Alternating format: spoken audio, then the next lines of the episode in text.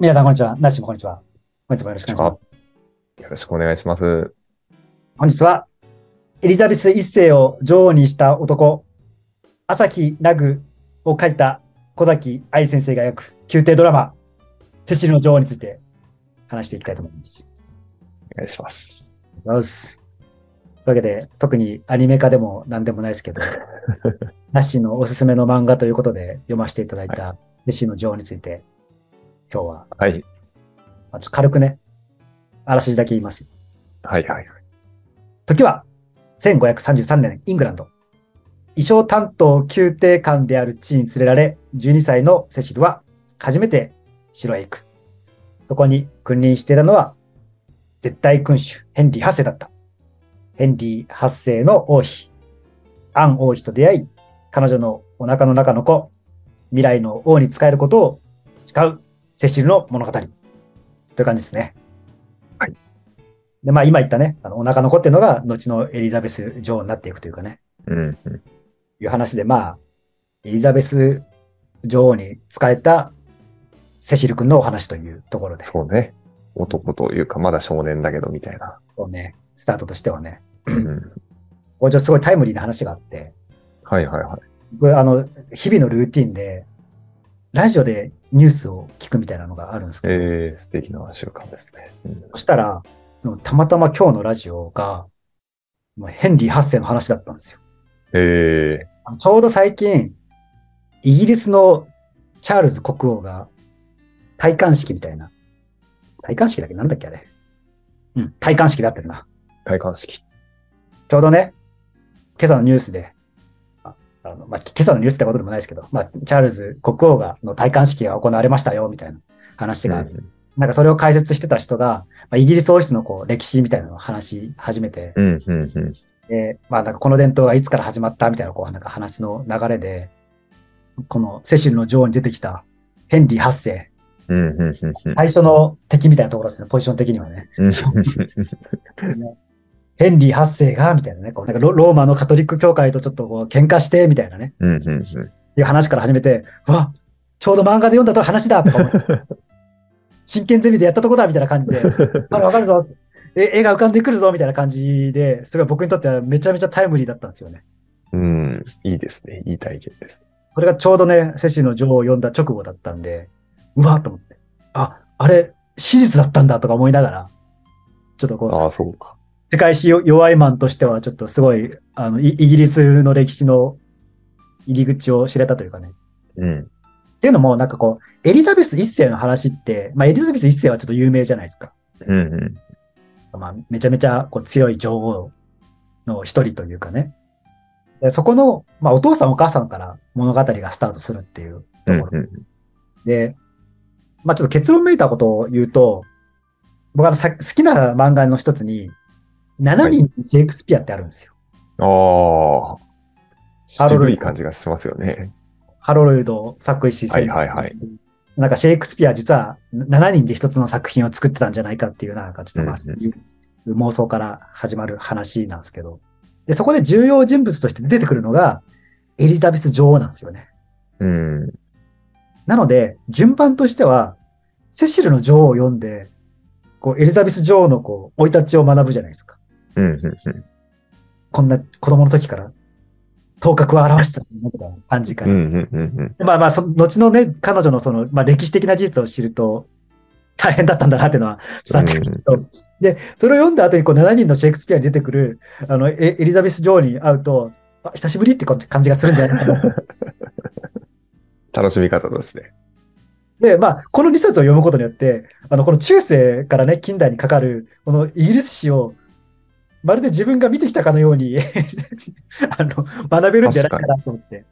確かに確かに。いや、もちろんね、まあ、漫画なんで多少、その着色、 多少というかね、十分に着色されたところはあると思うんですけど、まあ、そういう意味もあって、まあ、イギリスって、まあ、歴史ある国の一つですごい面白い国の一つだと思うんですけど、良くも悪くもね、あのう歴史をこう、なんか、体験できるっていう意味では、すごく面ん。白いだなと思ってて、最初読んでた時は、なんかまあ、お王室ものだと思ってたんですよね、単純に。うん。うん。舞台がね、あの、うん。国イイギリス国王のヘンリー8世を中心に回るんで、それなんか、2巻ぐらいから、あの学園ものにちょっと変わっていって、そうですね。 そうですね。でが学園ものかなと思ったら、あの、宗教戦争の話に変わっていくってっていうう感じ。ん。まあ、まだ2巻しか読んでないですけど、おこの先、どこに連れて行かれるんだろうっていう、ちょっとワクワクうんを終えたまま、今、今んとこ読んでるって感じですね。はい。うん初見の感想としてはそんな感じです。なんか良かったです。気に入ってもらえた感じですね。私が面白かったですよってお伝えできて。だ今んとこ全3巻ですかね。そう、まだ3巻しか出てなくて。そうだからまあ多分これからね、面白くなっていく作品だなとは思ううん。し、その、発売されてるのも、本当なんか、ここ1年の話というかね、1巻が出たのが、22年の3月末。で、2巻がお同じく22年のお7月末。で、3巻が出たのが、あの、22年の末というかね、はいはいはい。 12早い月な末というか。え、で週刊まあ、ってことは、そろそろ、そろそろ4巻が出てもうんうん。いいんじゃないかなっていうところで、すごいスピードで出てるなっていうところで。連載はビッグコミックかな小学館が出してる。あはビッグコミックって週刊なんですかね。あのね、各週だった気がする。隔週二週間あなるほどそうか。それぐらいのペースですね。確かこに。れでもあれだいよやね、ナッシーの好きなブルージャイアントやってるやつじゃないですか。ああ、素敵な雑誌ですね。私、あの、いつか話したの、ジャンボマックスやってるやつじゃないですか。ああ、いいですね。ま麻薬王に俺はなるでおなじみの。さすが一流雑誌の。いや、すごいですね。やっぱ、もう、こ世代的にここら辺なんですかね。そうでしょうね。世代的にそこら辺なんでしょうね。当たるんでしょうね。どうですかな、ナ面ッ白いですシねーはなんかこうど、どこら辺が面白いと思ったポイントでした私もまず、えー世界史弱いマンなんですよね。で、世界史弱いマンの私が、あ、この時のイングランドっておもろいんだなって思えたうん、作品なんですよね。そうね。うん。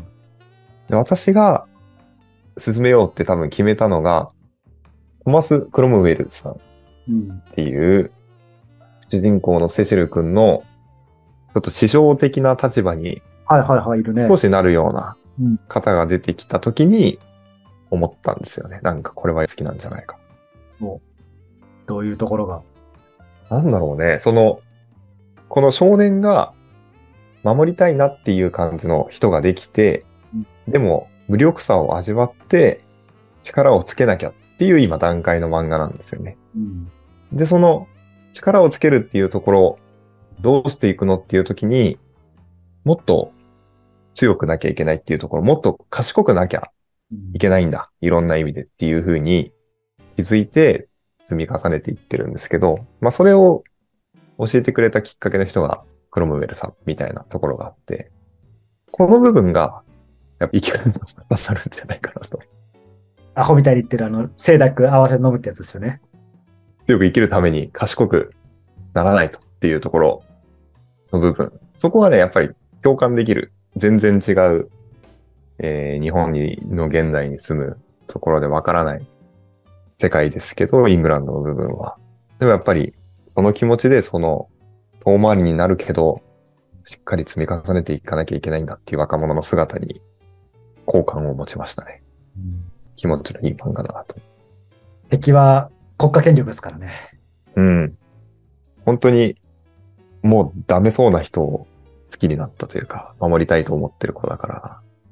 まあ、さすがに、その世界史、ちょっと苦手と言っても、エリザベス一世のことぐらいはまあ知ってるわけですよ。うんうん。ってなると、まあ、ちょっと今後の展開が期待というかね。